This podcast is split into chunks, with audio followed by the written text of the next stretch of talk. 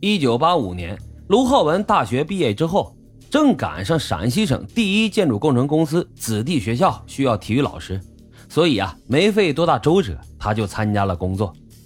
有句话怎么说来着？说这个爱情啊，是建立在经济基础上的精神奢侈品。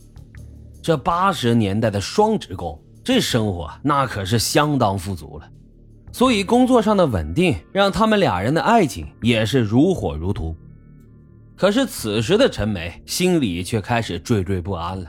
为啥呢？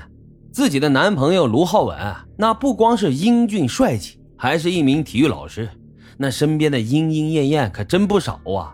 她总担心自己被甩。想到这儿呢，陈梅就害怕极了。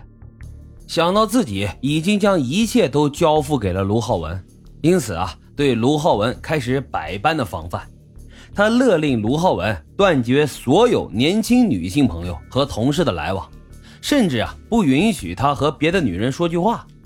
他想用自己的爱垄断卢浩文，然而陈美却不知道这种做法往往是适得其反，不仅会让卢浩文心生反感，反而呢更容易将他亲手的推进到其他女人的怀抱。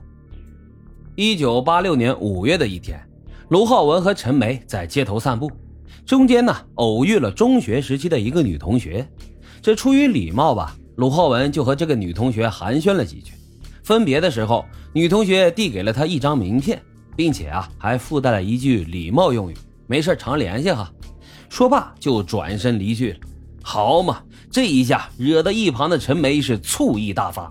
女同学刚一转身，她一把就抢过卢浩文手里的名片，当场是撕得粉碎，并且啊，大声的怒斥道：“哼，不要在我面前跟别的女人做小动作，你的一举一动都休想逃过我的火眼金睛。”这搞得卢浩文当时是非常的尴尬，在大街上也是丢了面子。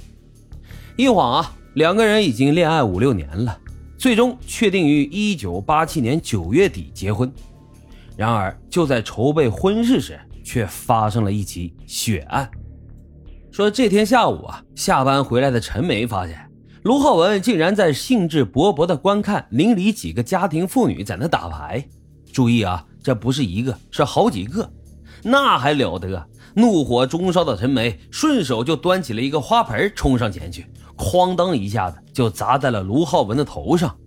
在众人的惊呼声中。鲜血满头的卢浩文被送到了医院。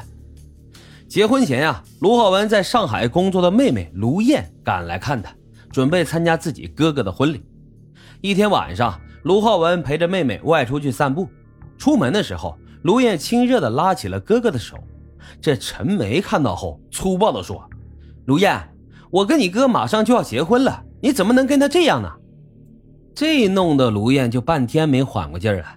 过了好一会儿啊，她才委屈的解释道：“嫂子，他可是我亲哥呀，我们兄妹情同手足，从小就是手拉手一起长大的呀。”没等他说完呢，陈梅就打断了他：“不让你拉你就别拉，我看着不舒服。”这哪是爱呀？我看是变了质的爱情。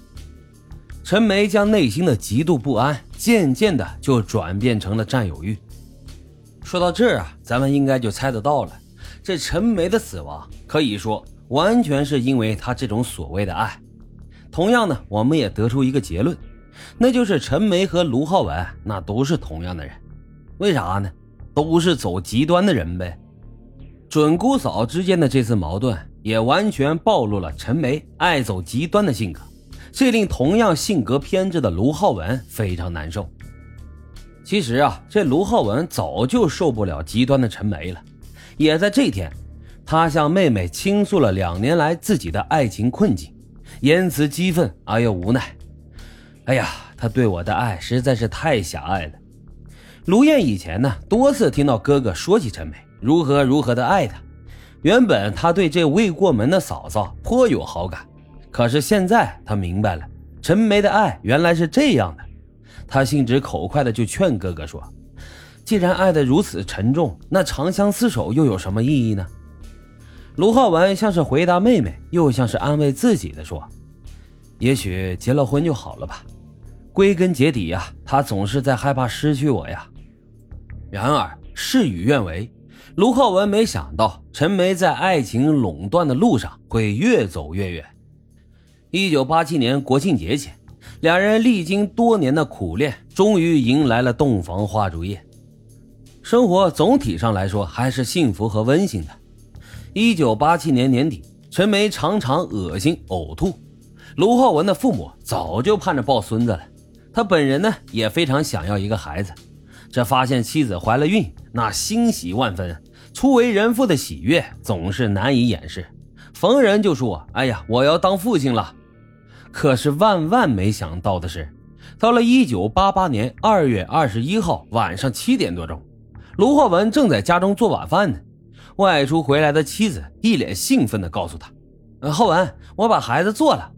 注意啊，这是孩子的母亲，当时一脸的喜悦。”什么？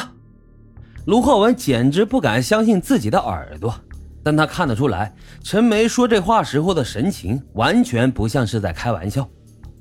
在妻子已经堕胎的事实得到证实后，难以掩饰妻子私自堕胎的恼火。他冲他怒吼道：“这可是咱俩第一个孩子，你怎么连我的意见也不征求一下？”